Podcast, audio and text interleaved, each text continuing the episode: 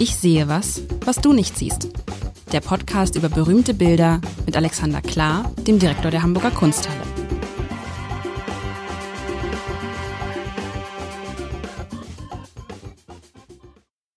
Herzlich willkommen. Mein Name ist Lars Heider und Alexander Klar, der Direktor der Hamburger Kunsthalle, hat Ach, du hast, hast ein Bild mitgebracht heute wieder.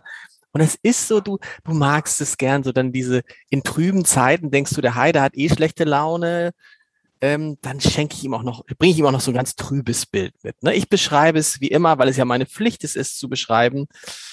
Ich kann sagen, es ist völlig menschenleer. Es ist ein düsterer, ich weiß nicht, düsterer, stürmischer, düsterer, stürmischer Tag. Reden wir vom selben Bild? Muss ich jetzt hier mal reinfragen. Menschenleer, darüber reden wir gleich nochmal. Warte mal, Menschen, warte. Es ist menschenleer. Also mach Menschen, nur weiter, mach nur weiter. Nein, äh, du musst ja beschreiben, was du Ganz siehst. kurz, nicht, dass, nicht, dass du mir, nicht, dass du, ich weiß ja nicht, was du mir für Bilder wir, schickst. Aber wir reden vom selben Bild. Wir reden, also um das Bild, mal gesagt zu haben, von Claude Monets Waterloo Bridge aus dem Jahr 1902. Das weiß ich ja nicht, aber tatsächlich sehe ich eine Brücke. Dann sind wir gut. Ob das die Brücke, ich meine, Waterloo ist in meiner Erinnerung ein kleines Dorf in Belgien. Also es ist ja keine Stadt. Ich sehe da aber irgendwie so eine Industriestadt. Ja, da bist du richtig. Dann kannst du jetzt weiter beschreiben. und wir machen nachher weiter. Und wo du, ehrlich gesagt, wo du da Menschen siehst, ist mir ein Rätsel. Aber gut, also es ist ein trüber, ein trüber Herbsttag. Wahrscheinlich ist es irgendwie früh morgens. Man sieht eine Brücke mit diesen typischen, wie heißen die, mit diesen typischen, jetzt, jetzt komme ich nicht drauf, Bögen, nicht Triumphbögen, genau. doch Bögen. Nee, nee, so Bögen, Bögen, genau, Brückenbögen. Bögen, Brückenbögen.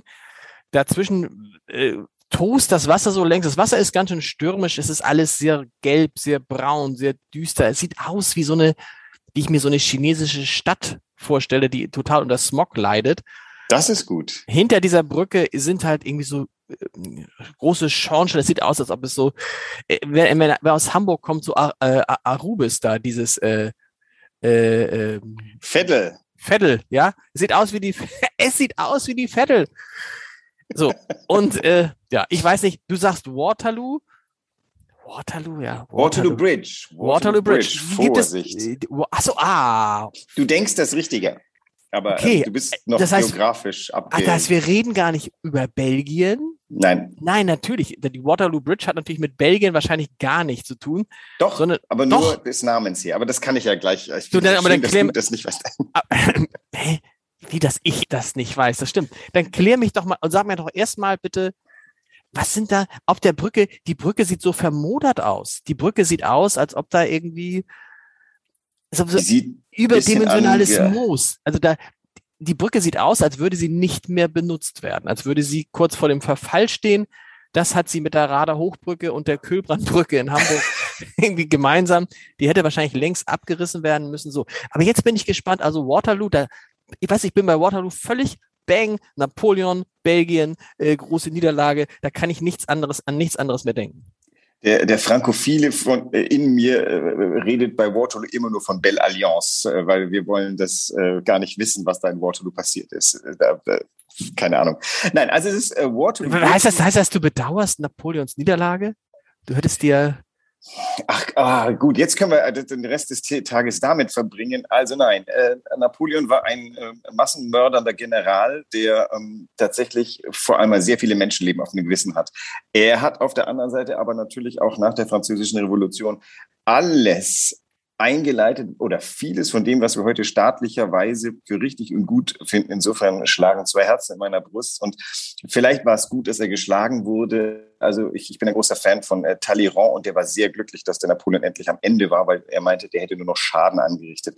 Nein, ist ähm, mir tut's leid um die vielen gestorbenen jungen Männer da ähm, und ansonsten bewerte ich das jetzt gar nicht weiter. Nein, das war ein Spaß. Die äh, Franzosen, das kennst du doch von Asterix und Obelix, äh, wenn der Vercingetorix, äh, der, der Majestix dann ganz aufgeregt wird, wenn irgendwie, wenn es um die um diese Schlacht geht. Welche Schlacht? Hat nie stattgefunden. Die Römer haben uns nie besiegt. So ist das mit Belle Alliance, glaube ich. Okay. Also Waterloo Bridge steht wo? Gibt's wirklich? Waterloo Bridge steht in London. Das ist, du siehst auf die Themse.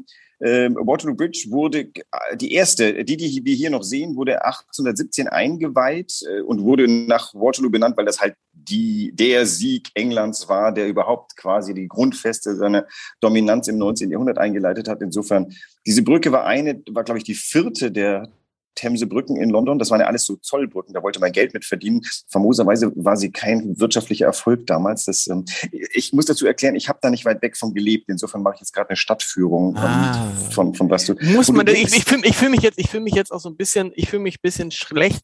Ist das, gehört das zum gehobenen Allgemeinwissen zu wissen, wie die Brücken in London, wie alle Brücken in London heißen? Also Waterloo Bridge, ist das ein, ist das schon so eine, ist das so eine 50 Euro Frage oder was bei, oder 100 Euro Frage bei, bei Günter Jauch? Nee, ich vermute, die Tower Bridge wirst du kennen müssen. Die, genau, die, die hätte ich jetzt gekannt. fliegst genau. du. Genau. Äh, dann kommt äh, Blackfriars. Ja, gut, da, geht, da ist bei mir schon Schluss. Schon ja. Waterloo, äh, weiter unten ist Putney. Ich kann sie auch nicht alle. Parliament heißt die Parliament Bridge? Ich weiß es auch nicht. Also ich weiß nicht, was eine 50-Euro-Frage ist, aber vielleicht so eine mindere Frage. Also Tower Bridge, Genau, Tower Bridge hatte, das ist okay. Eine mindere, also vielleicht eher so, eher so 10 25 Euro. 25, okay. Also, die, ähm, wir blicken, ich erzähle das jetzt mal in meiner Eigenschaft als Anglophiler. Ich bin ja Frankophil und Anglophil, deswegen diese zwei Herzen in meiner Brust, die immer sich bekämpfen.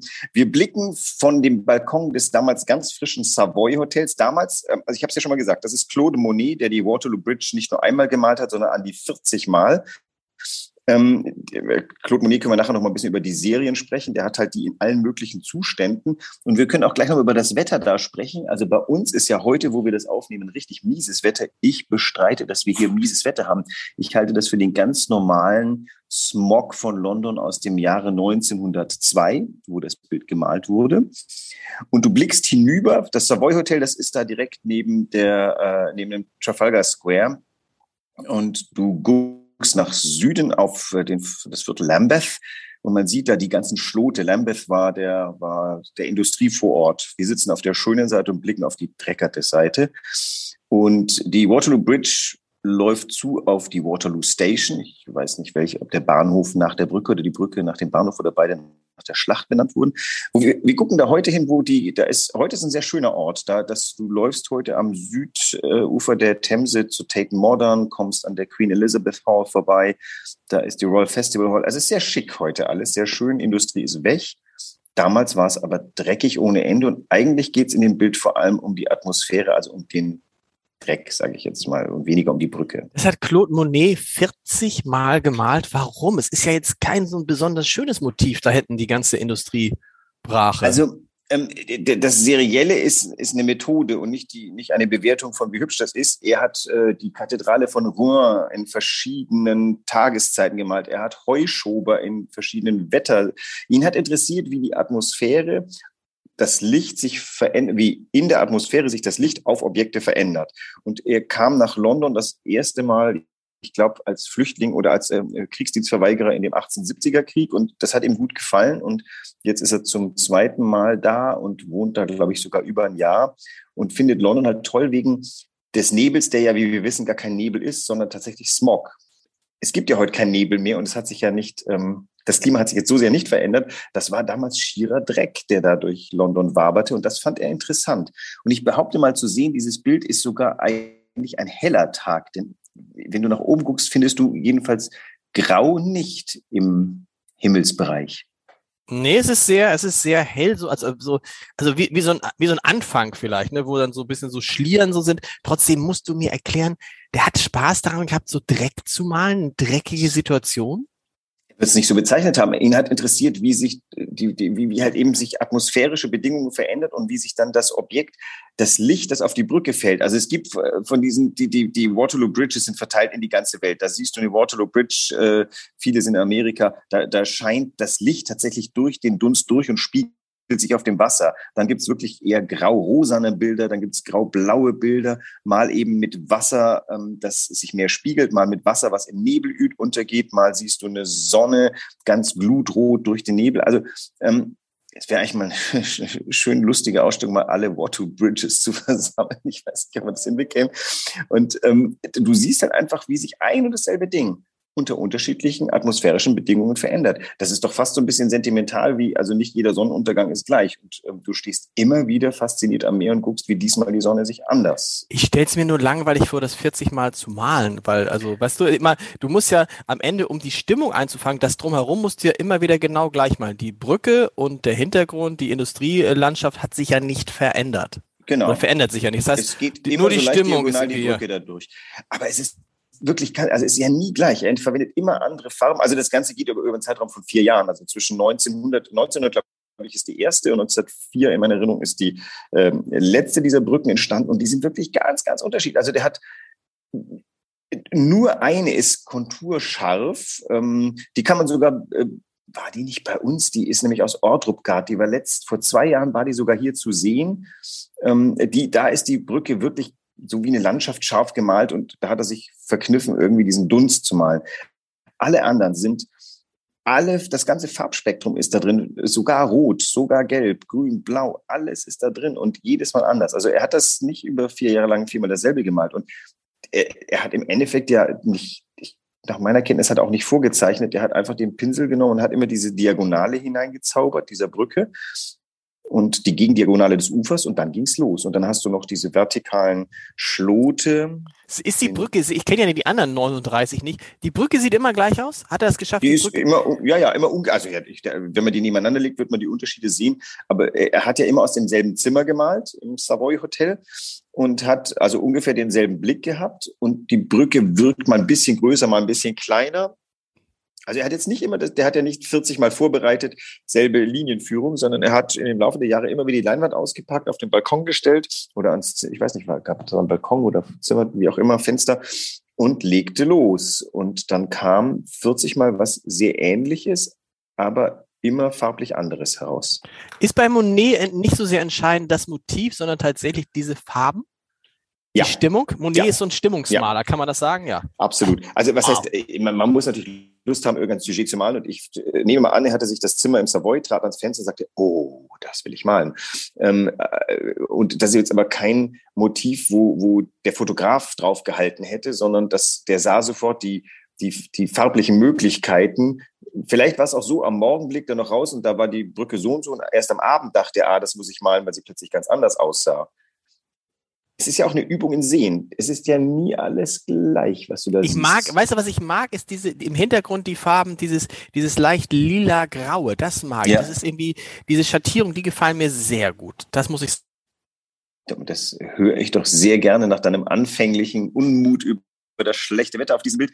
Also äh, ihm gelingt, also das ist ja nichts Sauberes. Du hast ja die Assoziation zu China gehabt, wo wir glauben, dass man an und für sich nicht mehr ohne äh, Mundmaske äh, rausgehen kann an manchen Tagen. Das wird ja damals ähnlich gewesen sein. Aber der zaubert eben da so Effekte raus, das Wasser eher so in der bräunlich, also da sind mehr Brauntöne, dann die Brücke blau und leitet auf ein sehr lichtes Blau dieser Schlote im Hintergrund zu. Und aus denen kommen dann so weißliche Schwaden, die wiederum diesen Dunst, der ins Grüne hinübergeht, ähm, so ein bisschen äh, konterkarieren. Und wo sind die Menschen jetzt? Schau mal auf die Brücke. Also ahne mal, was im Jahre 1902 so über eine Brücke sich bewegt, außer Menschen, dann hast du eine Dimensionierung. Es ist eine sehr große Brücke. Es äh, ist eine sehr große Brücke. Und was du da siehst, also ich, okay, ich gebe zu, du siehst nicht direkt Menschen, aber du siehst etwas, also Fahrzeuge. Kutschen sind das oder was ist das oder? Ja, das also, das, also das, was ich, das, ich, das, das, das, das ich für, ich halte das für, was ich für vermoderte Pflanzen gehalten habe. Das soll. Genau.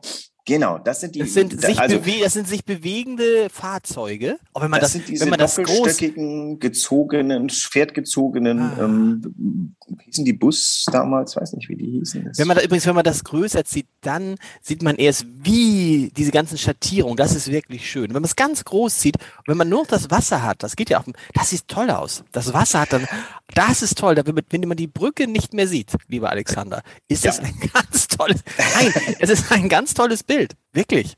Also es, es ist wirklich ein ganz tolles Bild. Es gehört zu den Höhepunkten. Es ist ein Capo Lavoro. Wir haben ja ganz frisch unsere Impressionistensammlung neu gehängt. Das ähm, heißt, bitte, was ist es? Capola? Was ein Capo Lavoro, der italienische Begriff für den Kopf einer Arbeit, das äh, beste Stück, ein, ein Hauptwerk. Ein Hauptwerk heißt es auf Deutsch, Capo Lavoro. So einfach ist das. Ein Hauptwerk von Monet.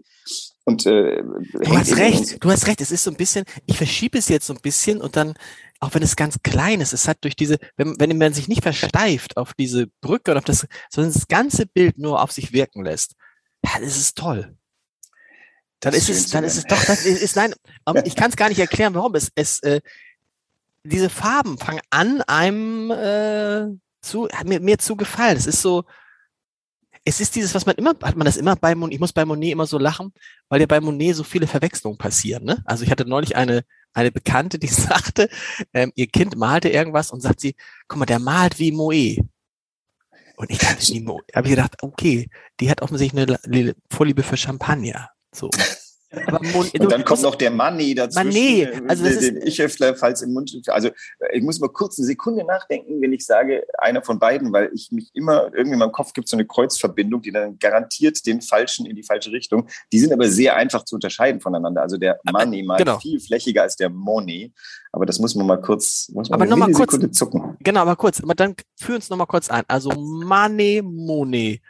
Ähm, wichtigste Unterschiede, wann gelebt, zeitgleich, nee? Relativ zeitgleich. Der Eduard Money ist ähm, eine Spur älter als Monet. Ich habe jetzt seine Jahre nicht im Kopf. Der ähm, ist, kommt aus der, kommt aus der Schule der Historienmalerei und er ist quasi der modernste Historienmaler seiner Zeit gewesen, denn er hat im Endeffekt ähm, die Gegenwart historisiert. Also eines seiner berühmten Skandalbilder ist das Frühstück im Freien. Da nimmt er sich die Vorlage eines Renaissance-Gemäldes und malt zwei angezogene Herren und eine nackte Frau auf eine Wiese vor Paris, die da frühstücken. Und diese nackte Frau, die auf dem venezianischen Gemälde null Probleme bereitet hat, die, äh, die Zeitgenossen furchtbar aufgeregt, wie, wie könnte er eine nackte Frau zwischen zwei angezogene Menschen malen. Und äh, im Endeffekt äh, spielt dieses Bild mit eben, wenn etwas nur alt genug ist, scheint alles zulässig zu sein und kaum mache ich es gegenwärtig, tut's weh. Das können wir übrigens hier bei Monet auch beobachten, denn was er malt, ist ein stinknormaler Industrievorort.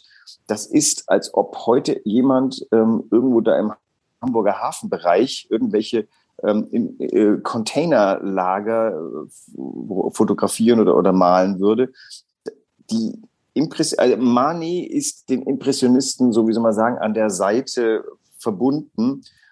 Im, im, Impressionismus ist ja eine Technik mehr als ein, ja, ein Stil, das ist immer schwierig. Also die Impressionisten bauen alles mit Farbe auf. Der Mani tut das schon auch, aber viel flächiger und sagen wir, aus einer anderen Haltung heraus. Insofern würde ich das ist immer so eine Stilfrage, ob der zu den Impressionisten gehört. Rein von der Revolution, von der revolutionären Art her, ja, ansonsten aber nein.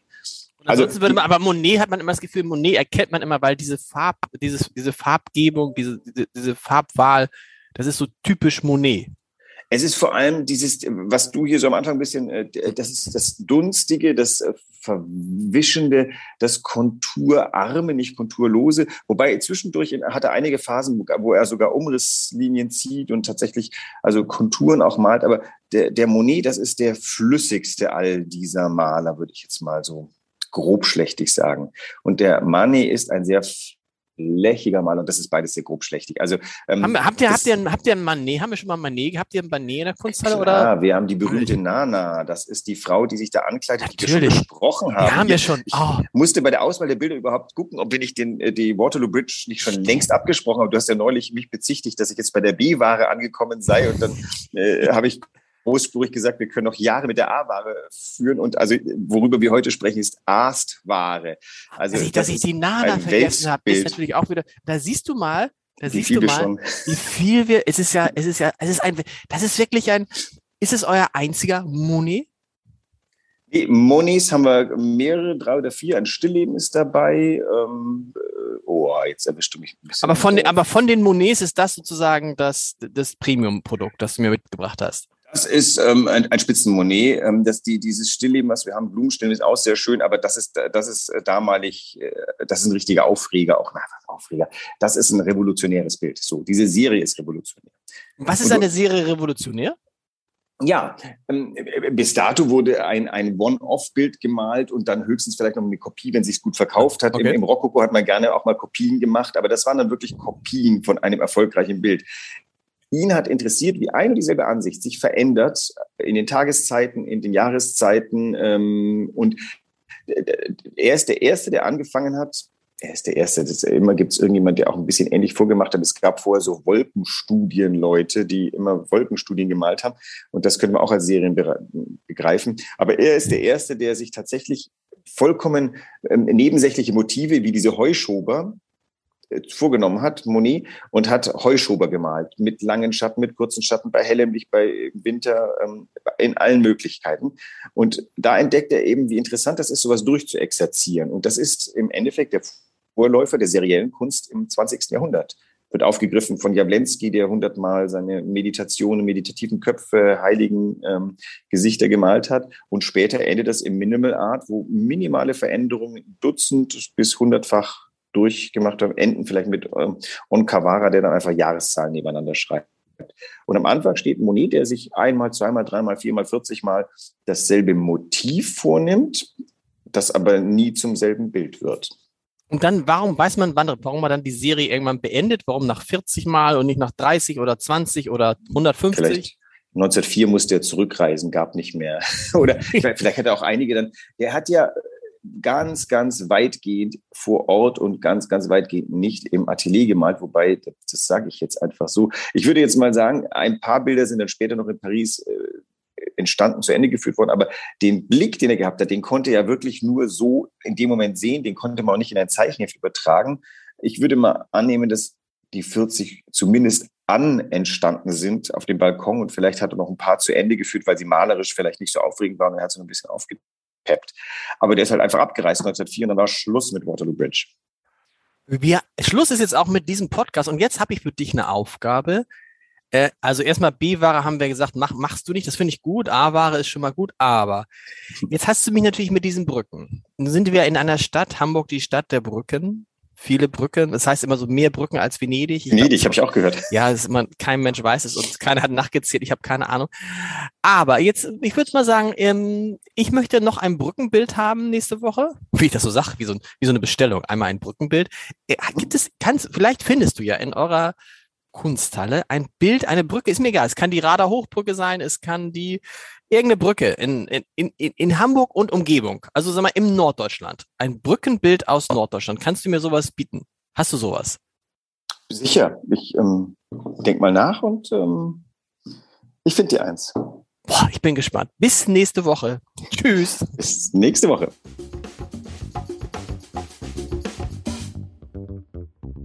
Weitere Podcasts vom Hamburger Abendblatt finden Sie auf abendblatt.de slash podcast.